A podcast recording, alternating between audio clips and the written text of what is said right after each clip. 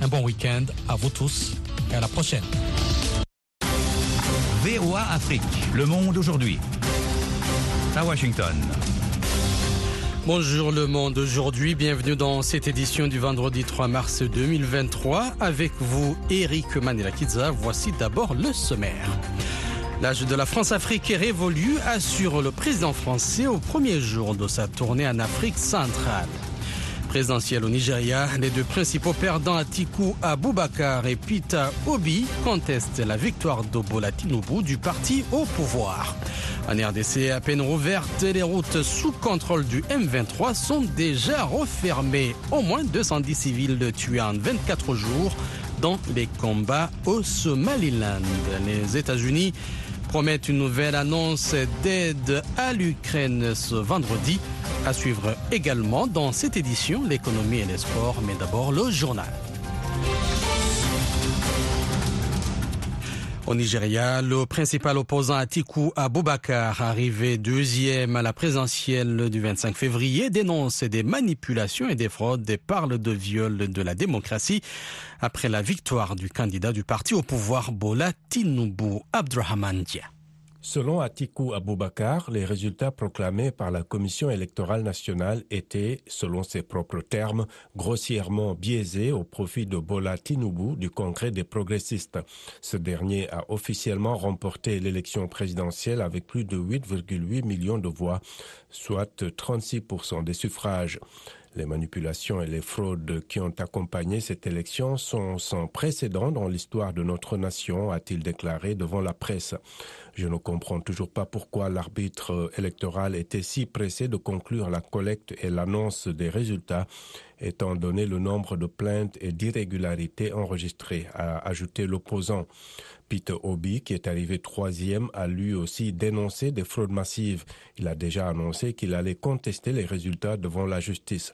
Aboubakar a indiqué pour sa part que ses avocats étudiaient les résultats de l'élection et qu'il décidera de la conduite à tenir. Trois capitales en quelques heures pour une nouvelle relation avec l'Afrique. Le chef de l'État français met le turbo dans son périple africain qui entend montrer le nouveau visage de la diplomatie de Paris sur le continent. Emmanuel Macron est arrivé tard hier soir en Angola en provenance du Gabon où il venait d'assister à un sommet sur la préservation des forêts tropicales. Ce vendredi, il va rencontrer successivement ses homologues angolais Joao Lorenzo à Luanda, puis congolais Denis Sassou Nguesso à Brazzaville, avant de rejoindre dans la soirée Kinshasa, dernière étape de sa tournée.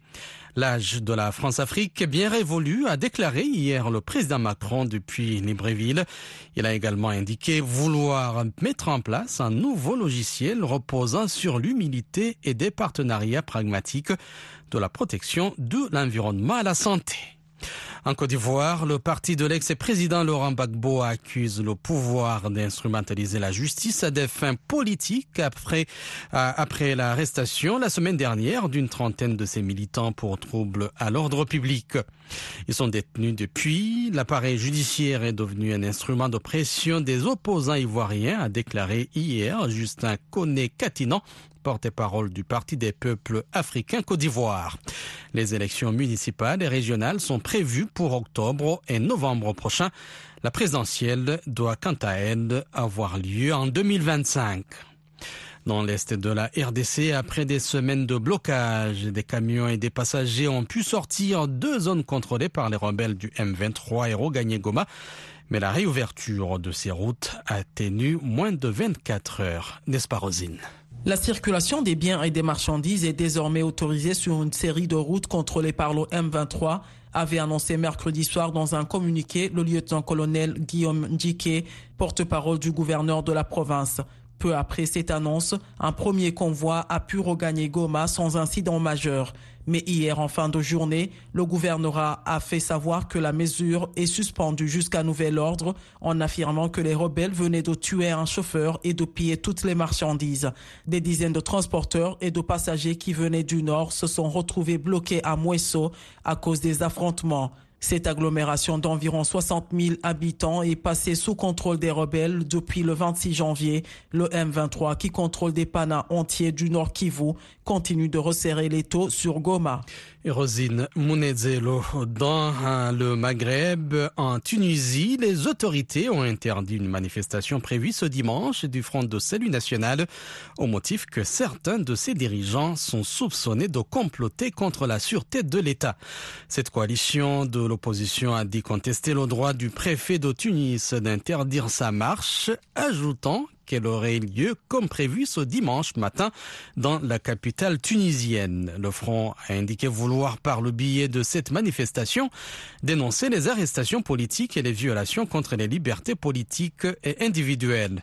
Une vingtaine de personnalités dans les milieux politiques, médiatiques et des affaires ont été appréhendées en Tunisie depuis début février. Ces arrestations ont été vivement critiquées par des ONG locales et internationales. Les États-Unis ont aussi dénoncé l'escalade en Tunisie, faisant état de poursuites pénales engagées contre des personnes ayant eu des contacts avec l'ambassade américaine à Tunis. Au moins 210 civils ont été tués depuis le 6 février à Las Anod au Somaliland, région séparatiste de Somalie, où des affrontements ont éclaté entre milices loyalistes et forces indépendantistes. Jacques. 680 autres habitants ont été blessés, a indiqué hier Abdirahim Ali Ismail, maire de cette ville disputée de la Sanod. Selon lui, 200 000 personnes ont fui les affrontements, alors que 750 maisons ont été détruites. Toutes les installations gouvernementales ont été bombardées, toujours d'après le maire. Le Somaliland a déclaré son indépendance de la Somalie en 1991, mais n'est pas reconnu par beaucoup de pays. Les tensions politiques sont montées ces derniers mois avec des combats entre les forces du Somaliland et des milices loyales au gouvernement de Mogadiscio dans la région de la Sanod, revendiquée à la fois par le Somaliland et le Puntland, une autre région somalienne voisine. Les derniers affrontements ont débuté le 6 février, un précédent bilan donné le 23 février par le directeur d'un hôpital de la ville faisait état de 96 morts. Un cessez-le-feu a été décrété le 10 février, mais les deux parties s'accusent mutuellement de l'avoir violé. VOA Afrique, à Washington, vous êtes à l'écoute du monde aujourd'hui. Le président russe Vladimir Poutine a dénoncé hier jeudi ce qu'il qualifie d'attaque terroriste après que Moscou a fait état d'une incursion de saboteurs ukrainiens dans une région du sud-ouest de la Russie frontalière de l'Ukraine, ce que Kiev a démenti. Nanit Talani. Selon le gouverneur régional Alexandre Bogomaz, un groupe de reconnaissance et de sabotage s'est infiltré depuis l'Ukraine dans le village de Lubietchane, dans l'est de Bryansk. Les saboteurs ont ouvert le feu sur un véhicule en mouvement, tuant deux habitants et blessant un enfant, a-t-il affirmé. La Russie veut effrayer sa population pour justifier son offensive, a réagi sur Twitter Mikhailo Podoliak, conseiller de la présidence ukrainienne. Les agences de presse russes ont en outre rapporté que les assaillants présumés pourraient avoir pris des otages. Dans une allocution retransmise à la télévision, M. Poutine a dénoncé une attaque commise par ceux qu'il qualifie de néo-nazis et de terroristes ayant ouvert le feu sur des civils. Nous parlons d'une attaque terroriste. Des mesures sont prises pour détruire les terroristes, a ajouté le porte-parole du Kremlin, Dmitry Peskov. Dans la soirée, les services de sécurité russes ont affirmé que la situation était sous contrôle, les nationalistes ukrainiens ayant été repoussés vers l'Ukraine. D'après le Kremlin, Vladimir Poutine a annulé un déplacement prévu jeudi dans le Caucase russe pour suivre l'évolution de la situation En revanche, le président américain Joe Biden reçoit aujourd'hui à Washington le chancelier allemand, l'occasion d'envoyer à Moscou et Pékin un message d'unité après une passe délicate entre deux des principaux soutiens à Kiev. Selon la Maison-Blanche, cette nouvelle visite de Olaf Scholz a pour objectif de réaffirmer les profonds liens d'amitié entre les États-Unis et l'Allemagne. Elle intervient après une période de crispation entre Washington et Berlin autour des, des difficiles sur la livraison de chars à l'Ukraine. Et justement, les États-Unis vont faire, faire euh, part aujourd'hui d'une nouvelle aide à l'Ukraine consistant surtout en munitions. C'est ce qu'a indiqué hier John Kirby, porte-parole de l'exécutif américain pour les questions de sécurité nationale, sans donner de détails. Ici aux États-Unis, Donald Trump peut être poursuivi au civil par des victimes de l'assaut du Capitole et ne peut pas s'abriter derrière son immunité présidentielle, a estimé hier jeudi le ministère américain de la Justice dans un document officiel. Le Parlement chinois tient à partir de dimanche sa session annuelle, un rendez-vous crucial qui devrait accorder un troisième mandat présidentiel à Xi Jinping, malgré la crise provoquée par trois ans de Covid. Lors du congrès du Parti communiste chinois en octobre, l'homme de 69 ans au pouvoir depuis 2012 avait déjà été prolongé de cinq ans à la tête de l'organisation politique et de l'armée. Vous écoutez Le Monde aujourd'hui sur VOA Afrique et voaafrique.com.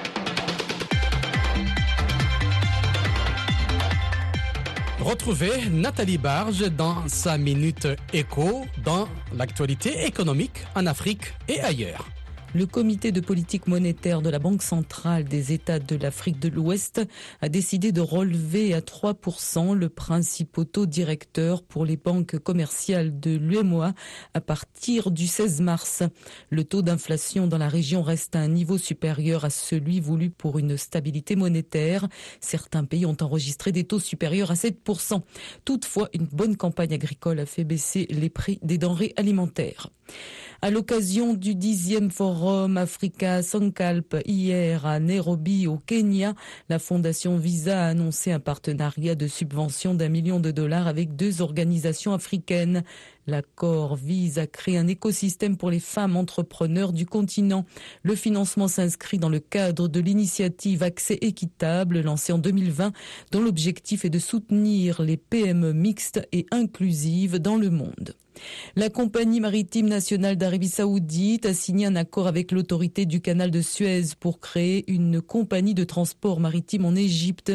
La nouvelle société exploitera des navires pour le transport de marchandises, produits chimiques et pétrole.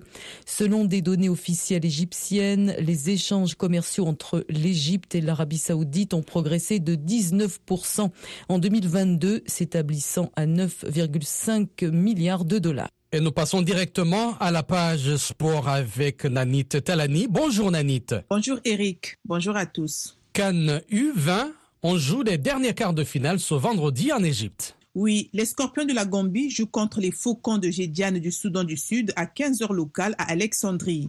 Les Scorpions sont donnés favoris en termes d'expérience car leurs adversaires en sont à leur première participation à cette compétition. Ensuite, les Diables Rouges du Congo-Brazzaville en découdront avec les Aigles de Carthage de la Tunisie à 18h locales au Stade international du Caire. Cette rencontre met aux prises deux sélections irrégulières qui ne se mettent pas toujours au niveau attendu. Hier, les Lions de la Teranga du Sénégal ont obtenu leur ticket en demi-finale en écrasant les Guépards du Bénin au Stade international du Caire 1-0 grâce au buteur du Dynamo Kiev, Samba Diallo, sur un coup franc de Lamine Camara. Ensuite, les Aigles du Nigeria ont arraché leur ticket aussi pour les demi-finales en battant l'Ouganda 1-0 grâce à un but contre son compte d'Ibrahima Djouma. Et pour la Cannes U23, l'Algérie défiera le Ghana après le retrait de l'Éthiopie. Alors qu'ils devaient défier les Fennecs d'Algérie, les Walia éthiopiens ont déclaré forfait.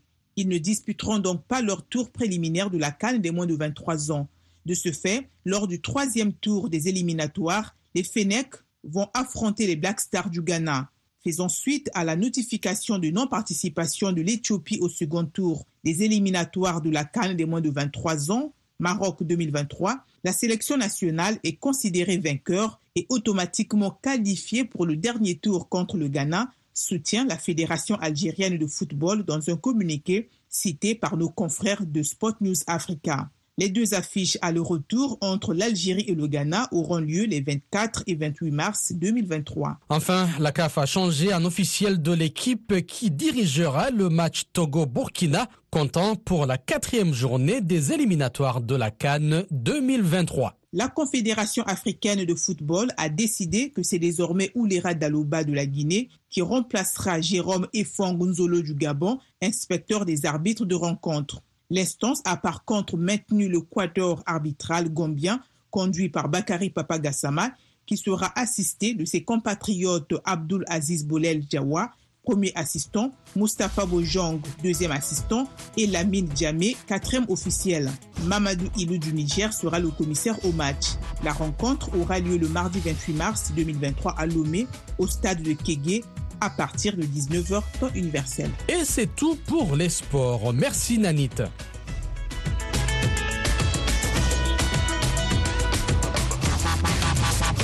Le monde aujourd'hui, VOA Afrique.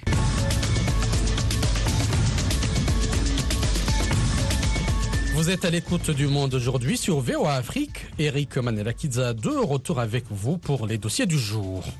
Au Nigeria, les réactions au sein de la population sont mitigées après l'annonce de la victoire du candidat du parti au pouvoir APC, Bola Ahmed Tinubu, par la CENI hier. 87 millions d'électeurs se sont rendus aux urnes samedi dernier pour élire un nouveau président, mais les résultats annoncés par la Commission électorale nationale indépendante ne font pas l'unanimité. L'opposition appelle à l'annulation du scrutin pour fraude.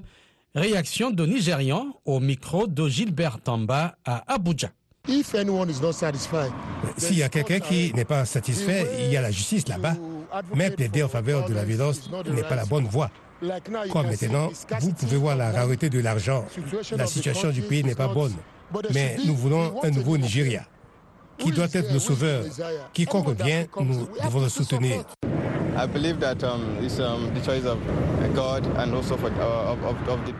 Dieu est aussi du peuple. Et aussi en tant que musulmans, nous prions simplement que Allah fasse le meilleur pour la nation. J'ai suivi cette élection du début à la fin et je sais que les gens ne sont pas contents. Alors, s'il vous plaît, la CENI devrait faire quelque chose. Elle devrait appeler à l'annulation de l'élection. Même notre président devrait appeler à son annulation parce que les gens ne sont pas contents. Ils ne peuvent pas forcer les gens sur nous. Nous avons notre choix et notre choix est Peter Obi. Nous devons redévelopper notre pays. L'élection pour moi, je ne peux pas l'évaluer bien. Vous comprenez pourquoi j'ai dit cela? Quand vous aviez visité les sites de leurs serveurs le samedi soir, j'ai toujours vérifié.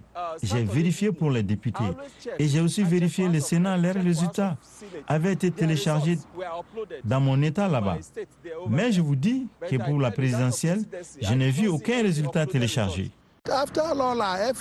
Après tous nos efforts, vous partez vous installer dans une chambre et vous choisissez quelqu'un pour nous diriger. Ah non, c'est mauvais ça. C'est vraiment mauvais et c'est injuste.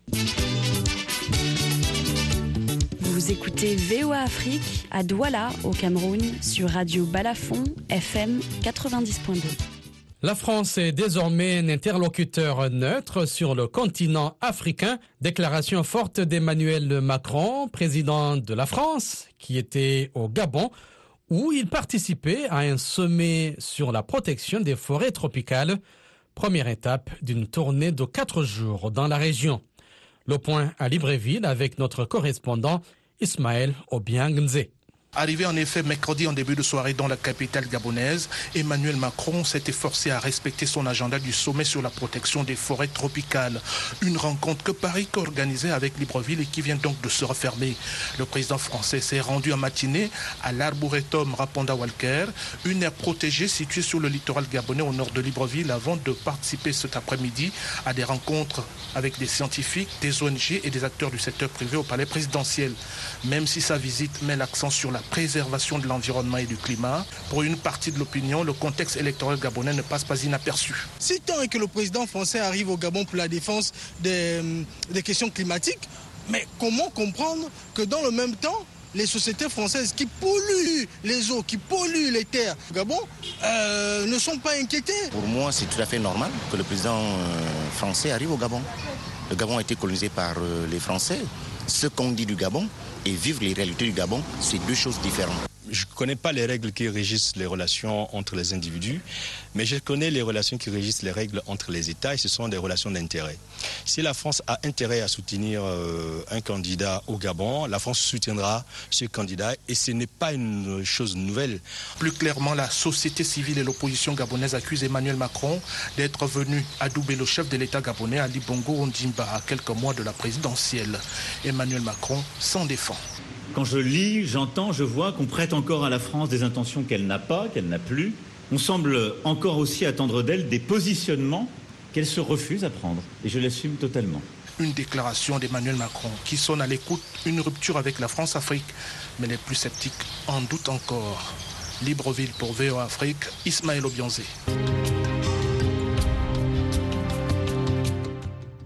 En Guinée, le gouvernement a procédé ce mercredi au rapatriement du premier convoi de Guinéens exposés au mouvement de violence contre les migrants subsahariens en Tunisie. On fait le point avec notre correspondant sur place, Zakaria Kamara.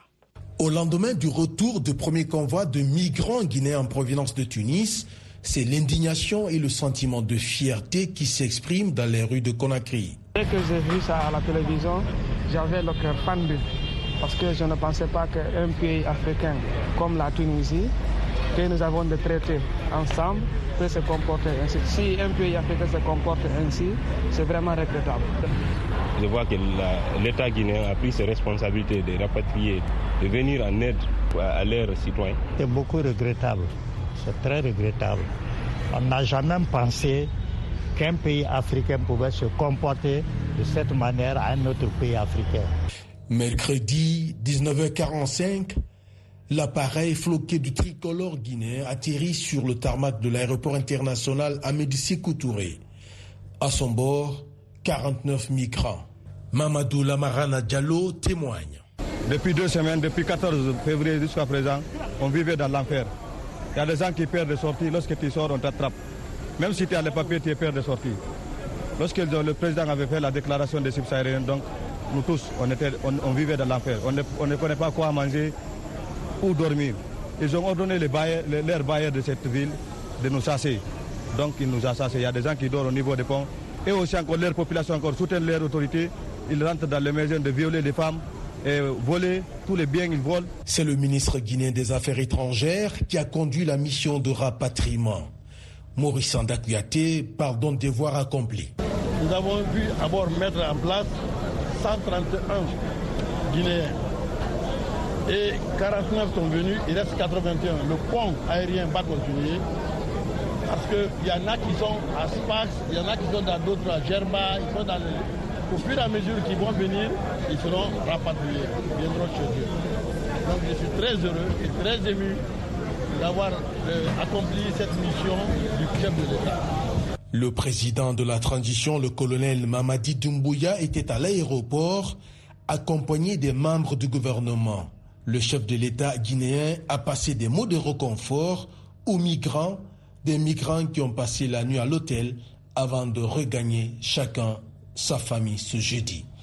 Zakaria Kamara pour VO Afrique Conakry. Vous êtes bien sur VOA Afrique, 24 heures sur 24 au Burkina Faso, à Ouagadougou sur le 102.4 FM. Page culture avant de nous quitter, le FESPACO édition 2023 à Ouagadougou, entre galeries marchandes, dégustation de repas et bien sûr projection de films, les festivaliers courent d'un quartier à un autre. Les plus curieux font un tour à l'Institut supérieur de l'image et du son ou ISIS, créée en 2006. Cette école, non loin du siège du FESPACO, sert de laboratoire pour les futurs techniciens du cinéma.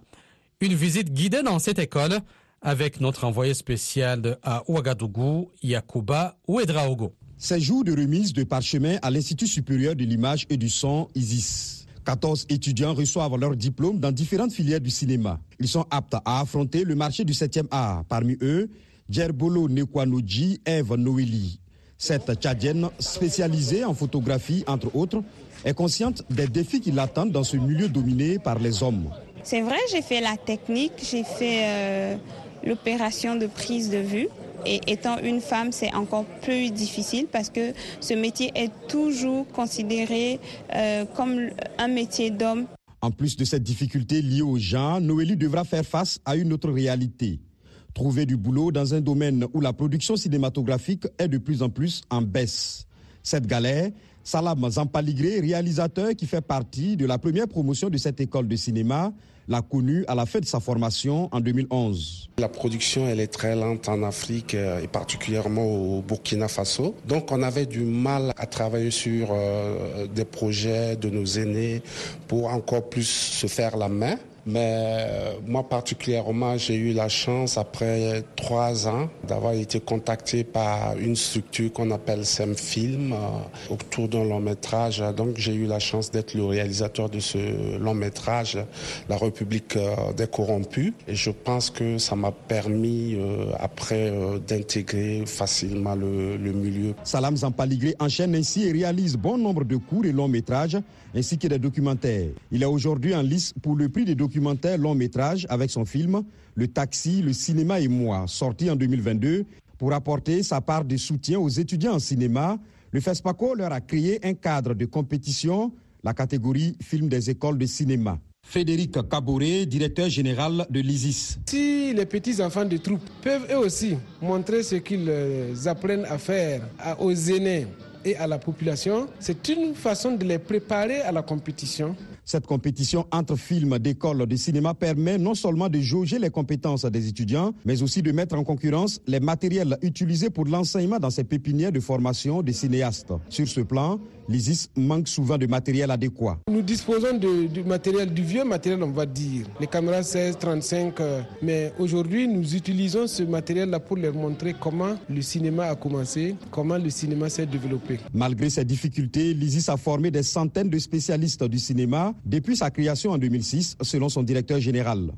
L'école bénéficie de la confiance de nombreux étudiants étrangers. Il y a deux, trois ans, même un peu plus, euh, beaucoup de films qui ont eu les talents d'or ont connu la participation de nos étudiants. Cette année, dans la catégorie film des écoles du cinéma, 22 productions cinématographiques, dont trois de l'Institut supérieur de l'image et du son, sont en compétition. Thierry Kaouré, Yacouba Ouedraogo, VOA Afrique, Ouagadougou.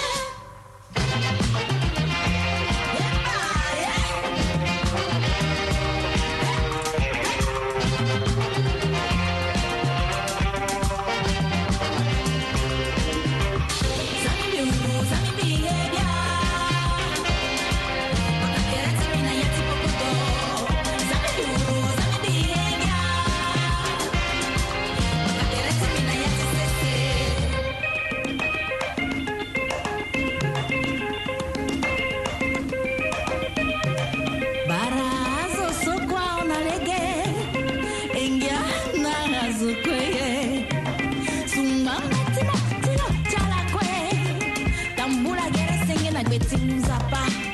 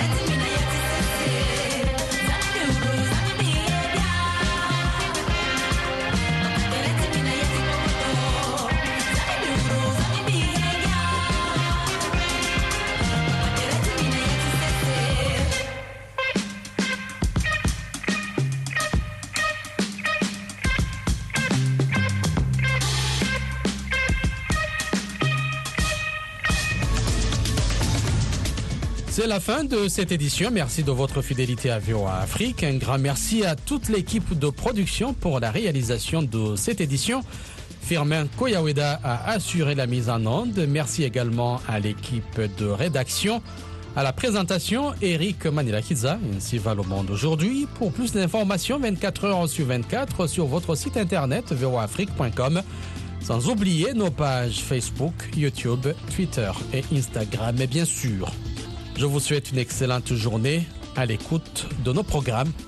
Un bon week-end.